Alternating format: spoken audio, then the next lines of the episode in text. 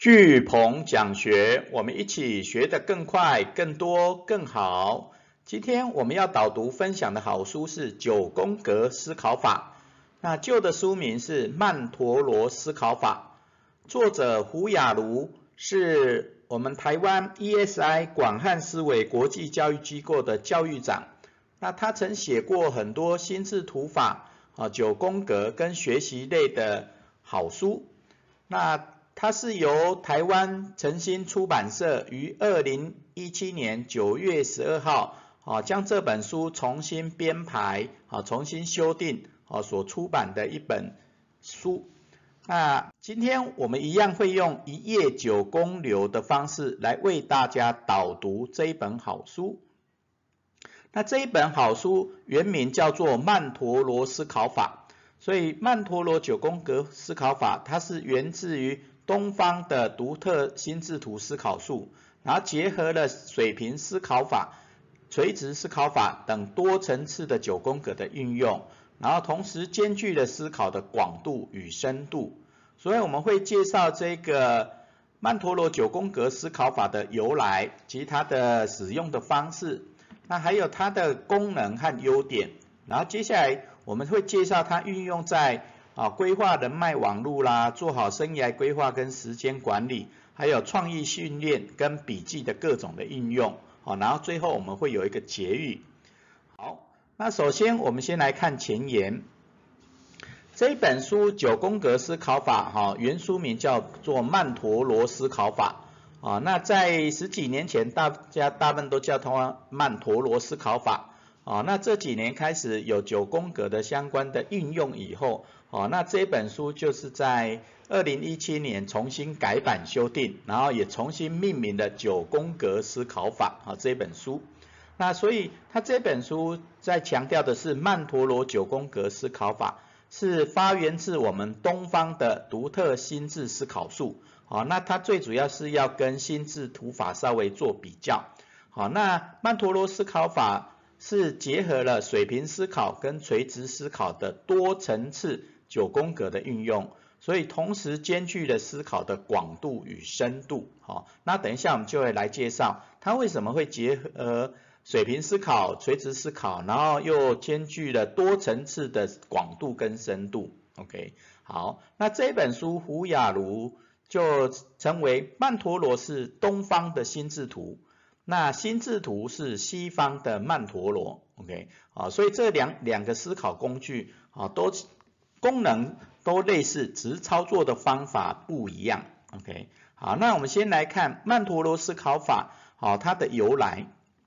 啊，曼陀罗是佛教密宗的一种曼陀罗图腾。啊，那曼陀罗图腾有很多种，那其中最重要的两个，一个叫胎藏曼陀罗，一个叫金刚界曼陀罗。那胎藏曼陀罗有点像花的形式，哦，里面有很多的佛尊，然后你可以跟佛尊对话。那另外一个叫做金刚界曼陀罗，啊，它的形式就比较像九宫格的形式，啊，九宫格的形式，啊，那一样格子里面都是一个佛尊，啊，然后它有什么一应会成生会的各种佛尊的的对象，你可以跟佛尊对话，心灵对话，然后就会激发很多的创意跟灵感，OK，好，那这个曼陀罗思考法是由日本的设计顾问金泉浩晃。啊，于三十多年前，啊，因为看到了金刚界曼陀罗这种九宫格的形式，所以设计出来的一种叫 Mental Art 的曼陀罗笔记术，啊，笔记法，啊，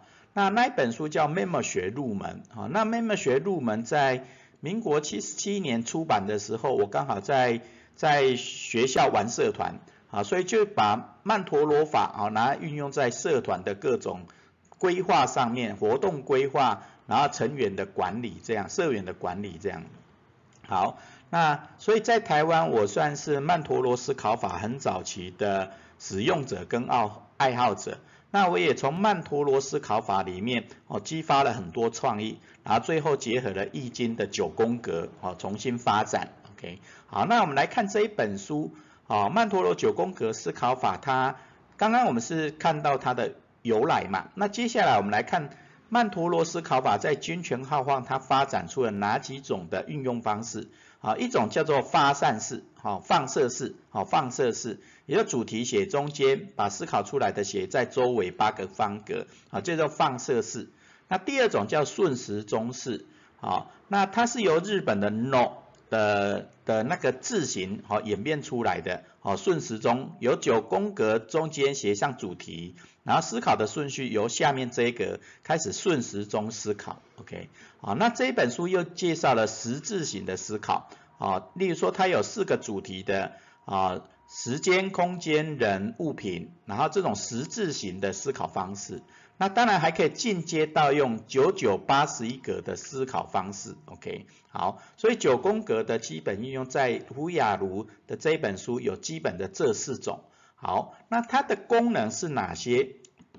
好，那曼陀罗九九宫格思考法可以运用在联想力的训练，好，联想，因为九宫格放射放射型嘛，你把主题写在中间，然后开始联想写在周围八个方格，好，放射式联想力训练。那还有逻辑力训练，好，每一个九宫格，啊，你可以填上啊不同的主题去做比较，去做逻辑的比较，好，这是逻辑力训练。那另外一个就是创意力训练，好，创意力训练有，等一下我胡雅茹作者他后面有讲到。如何做虚转实、实转虚的各种的创意的发想，OK，啊，另外一个九宫格它其实一种是一种图像式的思考，OK，好，图像式的，因为每一个格子就一张图的概念嘛，那甚至也可以把文字当成一种图，所以它也是一种图像的思考训练，啊，所以曼陀罗九宫格的功能就是可以用来做联想力训练。逻辑力训练、创意力训练跟图像化思考训练，OK，好，那它可以用在我们人我们在思考上的有哪些的优点？第一个是你可以透过曼陀罗九宫格来整理思绪，好，不管你是用发散的还是顺时钟的，啊，它可以让你一步一步整理思绪。那第二个，它可以深入思考，啊，深入思考，啊，因为每一格，例如说九九八十一格。每一个思考出来的，你都可以再往外拉啊，然后思考第二层的啊，甚至再往外拉啊，第三层的，所以它可以乘以九乘九乘九啊，等于七百多格，OK，所以可以深入思考。那第三个优点是可以透透过九宫格的思考去创意启发啊，创意啊，激发很多的创意。那第四个就是九宫格可以用来做沟通互动。好，因为你你把你的 idea、你的想法、你的计划写在九宫格以后，你就可以跟别人哈用这种图像式的思考来做沟通互动。好，那这几个就是九宫格的功能跟优点。好，那接下来这本书又介绍了九曼陀罗九宫格思考法在人脉的运用、时间规划、生涯规划的应用、哦创意训练的应用跟笔记的应用。那接下来我们一个一个介绍。那曼陀罗的九宫格的运用有可以用在人脉的管理上面，也可以在关键人物贵人的管理上面，好连接上面。那它首先第一个讲的是，你可以用来做人物的基本资料表，啊，例如说你可以用九宫格来记录他的呃年纪、职工那个职务，然后他有什么样的能力，然后他的是呃电话住址。啊，然后学经历啊，这些基本资料啊，你都可以用九宫格来整理。那第二个是，你可以去规划你的人脉啊。那它第一个是先用在人脉分类表啊，所谓的人人脉分类表包含你的家庭的成员、同学的、工作的，然后军中的，然后社团的啊，这种是依照属性来分类啊，用九宫格来分类。好。第三个，你可以用地区来分类，好，例如说住北部的有哪些人，住新竹有哪些人，住中部有哪些的朋友，好，这些人脉的一地区分类。那第三个是可以透透过九宫格来做人脉的个性的分析，啊，例如说你中间写上他的名字，然后他的个性是什么，穿着是什么，喜好是什么，然后他的目标是什么，然后就可以。透过九宫格来做个性分析，好，那它进阶的应用是用在关键人物，哦，也就是贵你的贵人，OK，那你一样可以九宫格写上，哦，你你贵，呃，你贵人的各种的能力，哦，有哪些人，哦，你贵人的能力，例如说，居鹏老师，啊，他有哪些的能力，他的学经历是什么，然后他能教我们的是什么，然后他的兴趣是什么，好，你可以用他的人，他的能力有哪些来去做分析。那第二个，你可以用能力来分析，啊，例如说你需要有电脑的能，电脑中间写上电脑的能力。那电脑的能力有哪些的朋友啊？例如说啊，可能有安琪拉啦、易聪老师啦啊，各种的人哈。也就是说，你认识会电脑的人有哪些？那你认识会做简报的人有哪些？那你认识有会做糖霜饼干的人有哪些？对不对？好，那你就可以依照能力来做分类九宫格的思考。OK。好，那第三个关键人物分析、个性分析，好，跟前面的人脉个性分析一样，好，那这个最主要是你的贵人，好，你可以先了解他的个性、他的喜好，好，那你们在聊天对话的时候，哦，你就能够更轻易的做互动连接这样子。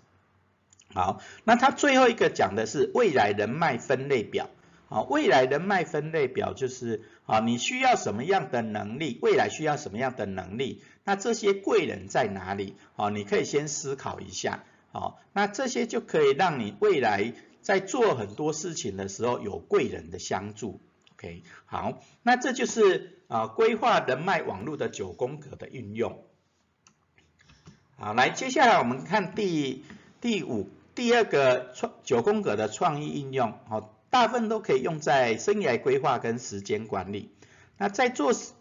做生涯规划的时候，你可以先用九宫格来了解自己是谁，好，或设定你未来你想要做哪些的事情，好，那你想要成为什么样的人？那你可以用九宫格来了解自己，然后设定未来的自己是什么。然后接下来你可以用用九宫格来做目标设定，啊，不管你是健康的目标计划。学习的目标计划、工作生涯的目标计划，哦，你也可以用九宫格来做设定。那当然也可以用在做读书计划，啊，那你你一年要读五十二本书的话，每个礼拜读一本，那你可以用九宫格来做规划，啊，一个月要读哪些？第二个月要读哪些？有吗？第三个是属于健康计划。啊，例如说你要减肥，那你减肥需要呃要吃多少，要运动多少，要什么时候运动，你也可以用九宫格来做规划。那接下来呃前面是做生涯规划的四种方式，那后面四个是时间管理的方式。好，那你可以做日计划，例如说我们九宫格第一个排就早上，第二排中午，第三排晚上，好，这就日计划，或每一格用两个小时来设定。好，例如说早上，呃九点到十一点，然后十一点到两点，两点到四点，四点到六点，好，用这样做日计划。那周计划，你可以用礼拜一、礼拜二、礼拜三、礼拜四、礼拜五、礼拜天，然后最后一个就做那个备忘备注，OK，这就周计划。那你当然也可以来做月计划，对不对？好，月计划你可以。呃，每一格用每两格一周，对不对？那有八格可以用四周来做月计划。那当然你也可以用来做预算跟收支的计划。好，你要花多少钱，然后你都可以做记录，对不对？然后你一个月的预算多少，哈，你都可以写上去。好，那这个就是九宫格的生涯规划跟时间管理。好，那接下来这本书最重要的。哦，我觉得最有特色的是在于创意的应用。哦，那胡胡雅茹这个作者，他把他创意的运用用一个虚实转化的方式，哦，来激发创意。好，第一种叫做虚转实，第二种是实转虚，然后实转实，虚转虚，哦，这四种。好，那第一种，你用九宫格写中间嘛，啊，例如说爱情写中间，那你用用虚转实。来思考，例如说爱情，这是比较虚的一种概念嘛，对不对？那跟爱情有关系的产品是什么啊？例如说玫瑰花啦、巧克力啦，啊，然后旅行啦，有没有？那这些就是虚转实啊，来图像化的概念。OK，好，那第二种叫做实转虚概念化，好，实转虚，例如说你看到巧克力，你会联想到什么？啊，巧克力联想到爱情呐、热量呐这些有吗？这就概实转虚的概念化。第三种是实转实的创意化。好，十转十的创意化，例如说，你从咖啡杯，好，假设九宫格中间放咖啡杯杯嘛，那咖啡杯你可以连接到什么？例如说，咖啡杯加书，好，就人换咖啡馆，对不对？那咖啡杯跟那个旅行，就那个旅行的咖啡馆，对不对？好，然后咖啡杯跟那个呃饮料，那你就各种的饮料，哈，你就可以结合各种的创意的饮料的规划跟创意发想，OK。那第四种是虚转实虚，虚转虚是一种隐喻化、隐喻化的概念，好，例如说你用虚的光亮这个 idea 啊想法，那你会联想到什么？哦，光亮可能就是照亮更多人呐。啊，然后光亮就是可能是呃能够有一个具体的正向的心态呀，成长型心态呀，有没有？好，那这个就是作者在九宫格思考法里面的创意训练用的虚转实、实转虚、实转实、虚转虚的各种创意训练的方式。好，那接下来这本书最后有讲到九宫格的笔记的应用。